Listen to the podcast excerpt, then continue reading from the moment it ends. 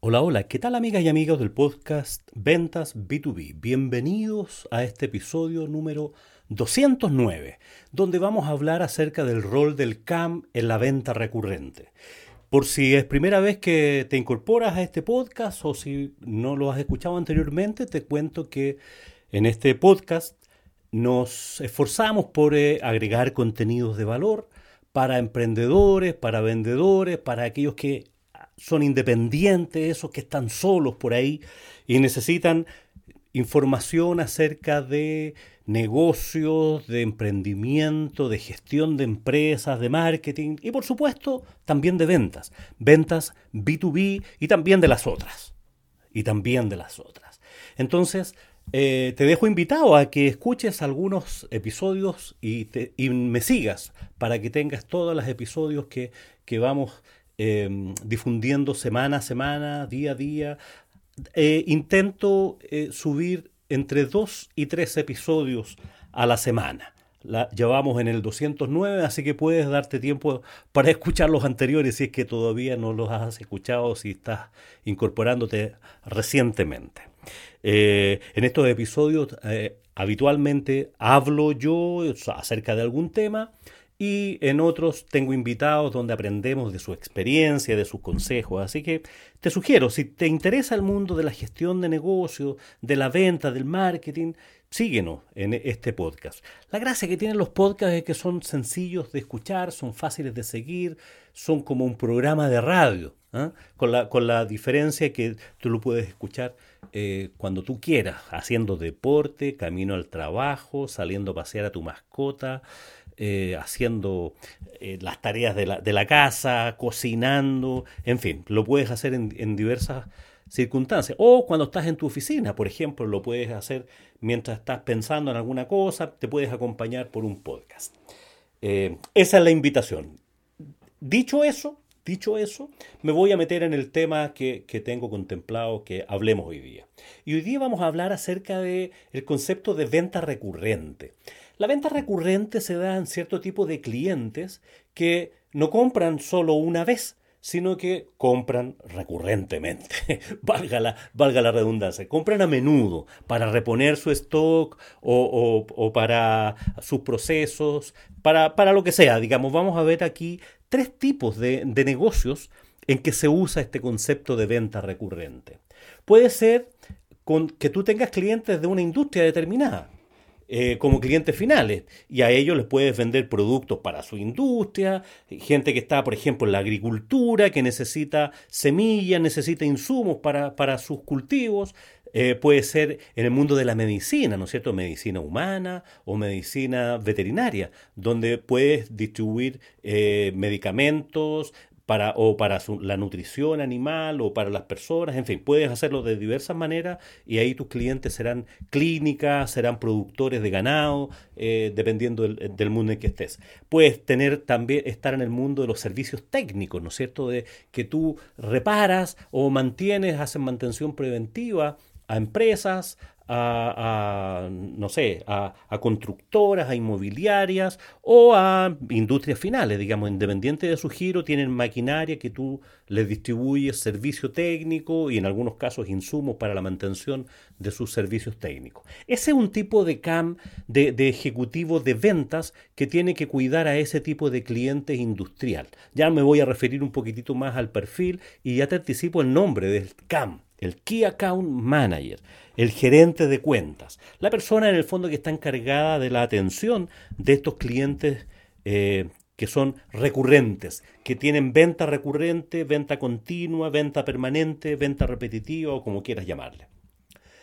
Otro tipo de, de, de venta recurrente se da cuando tú tienes tus productos eh, y que se los entregan para que lo entregue al cliente final a un comercio, que puede ser un pequeño comercio de barrio o puede ser al gran retail. Eh, y ahí podemos hablar, ¿no de alimentos, tú puedes preparar, no sé, tortas, eh, pasteles, pan y, los fabricas en tu casa, en tu industria y se lo entregas a estos pequeños comerciantes o al gran retail para que ellos lo vendan finalmente al cliente final.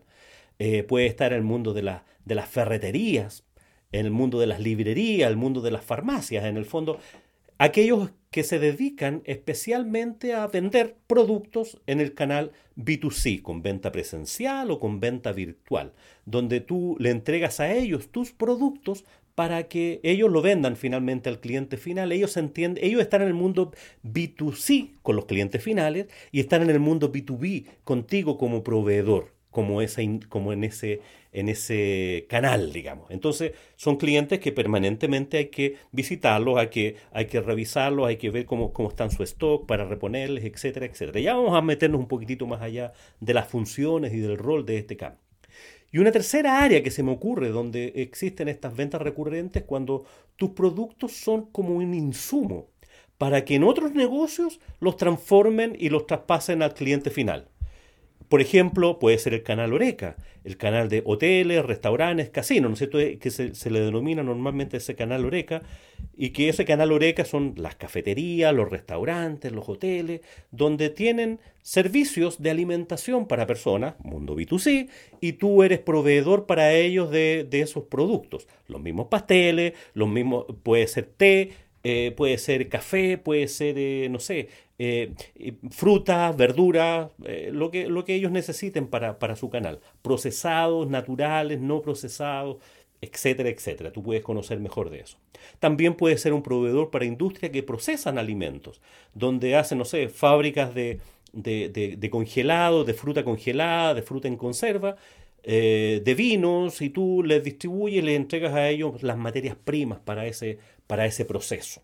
Entonces son, son compras que estas empresas necesitan hacer para la continuidad operativa de su negocio o para atender a sus clientes eh, B2C. E, ellos funcionan como, como intermediarios, por decirlo así. En, el, en, el, segundo ejemplo que puse, ¿no es cierto?, del, del comercio, ellos pueden ser intermediarios entre tú y el cliente final, ya que ellos tienen sus locales comerciales. Entonces, ¿cuál es el rol, el rol del CAM aquí? ¿Y por qué se llama CAM? Es un Key Account Manager y no un vendedor, porque en esencia, en esencia, en, en algunas empresas he visto que le ponen CAM a los vendedores más senior. en el fondo pensarán que es un nombre más elegante. CAM es la traducción del, ejecutivo de cuentas. Es, y, y, aquí el rol principal es que este vendedor, para decirlo en genérico, no anda buscando clientes nuevos sino que lo que anda haciendo es buscar negocios en sus clientes actuales. Normalmente las empresas carterizan a estos clientes. ¿En qué sentido? En que te entregan una cartera de clientes, algunos clientes que son permanentes, que son continuos, que ya están, ya le han comprado a la empresa, y ahí en ese caso el rol del CAM es eh, atender a este cliente y sobre todo continuar vendiéndole, esta, esta que tiene que ser una venta continua. Entonces aquí es donde hay una actitud súper proactiva que es indispensable en este camp de estar atento a los pedidos nuevos de este cliente. En el mundo industrial, en el mundo de ventas más eh, profundas, por decirlo así, donde trabajamos con ventas más de soluciones, de proyectos, de cuando atendemos directamente a los clientes finales, ahí no te puedes enterar de una necesidad de tu cliente cuando lo cotiza, cuando te envía la cotización. Tienes que estar atento antes de que cotice, porque si te, si te enfrentas a esa cotización solamente cuando el cliente lo está cotizando, probablemente ya vas a llegar tarde. Y otro competidor tuyo, que está en la misma industria, que atiende también a ese cliente y que es tu competidor, eh, ya se anticipó y lo ayudó a este cliente a preparar la propuesta, a, preparar ese requerimiento de, suministro, de equipamiento, de, de, lo que sea, ¿no es cierto?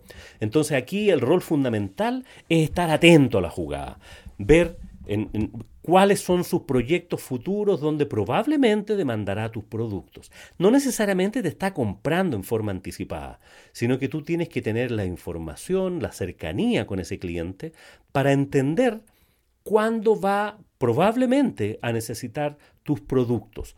Eh, ya sea por un cambio, por una reposición, por una nueva inversión que está haciendo, ya sea que se trate de CAPEX u OPEX, ¿no es cierto? CAPEX entendiendo como proyectos de inversión y OPEX como de operación.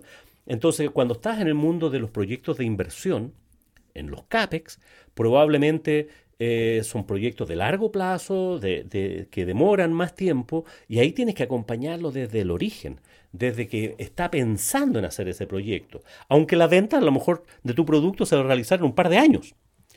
pero tienes que estar atento, tienes que salir ahí, ahí lo tienes que tener en tu, en tu pipeline, ¿no es cierto?, en, en, tu, en tu CRM, pensando en que la venta se va a materializar efectivamente en un par de años. Incluso en algunos casos el proyecto puede ser que se materialice en un par de años, pero tú necesitas em, hacer algún proceso previo y puedes a lo mejor demandarlo si eres distribuidor de algún producto técnico de maquinaria, equipamiento. A veces esos equipamientos hay que hacerlos a la medida y hay que mandarlos a fabricar a China, Europa, Estados Unidos, a otro, a otro lugar donde tengas tu fábrica que tú representas, por ejemplo. Entonces no te puedes enterar a última hora porque puede ser que tengas dificultades para cumplir con esa propuesta, con los requisitos de esa propuesta, ya que técnicamente las especificaciones, si la hizo otro, otro CAM de otra industria, de otro competidor tuyo, haya puesto especificaciones que sabe que le calzan a él y, que a otros deja, los descalifica cuando, no sé, pide que tenga cierta potencia, cierta procedencia o alguna cosa que tú no tienes y que tiene el otro, va a poner esa. Entonces, tú puedes acompañar al cliente en esas especificaciones. Esa es parte fundamental del rol.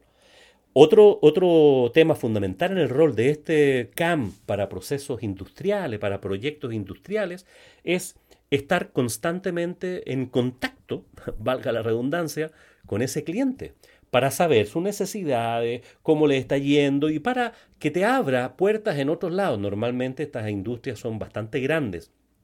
Entonces puede ser que tú estés atendiendo a un cliente de una de sus divisiones, pero sí puede abrirte las puertas para eh, atender a otras divisiones, a otras áreas de la industria, que, de, esa empresa que pudieran acompañarte. Va a depender mucho, ¿no es cierto?, de la cantidad de empresas que tengas en tu cartera. Hay industrias en que con una empresa de estas tiene suficiente trabajo. Conozco CAM, conozco ejecutivos de cuenta que atienden, por ejemplo, a, empresas mineras, a grandes empresas mineras. Y con una sola es más que suficiente para atenderlo y les cuesta porque tienen un, montón de divisiones, un montón de áreas, un montón de talleres, en fin, tienen, tienen diversas, diversos potenciales clientes en esa misma en ese mismo root de empresa, en ese mismo rol único tributario de empresa puedes encontrarte con muchos clientes. Eh, por lo tanto, si tú estás atendiendo a este cliente, tiene que estar súper encima, súper cercano. Eso es la venta relacional.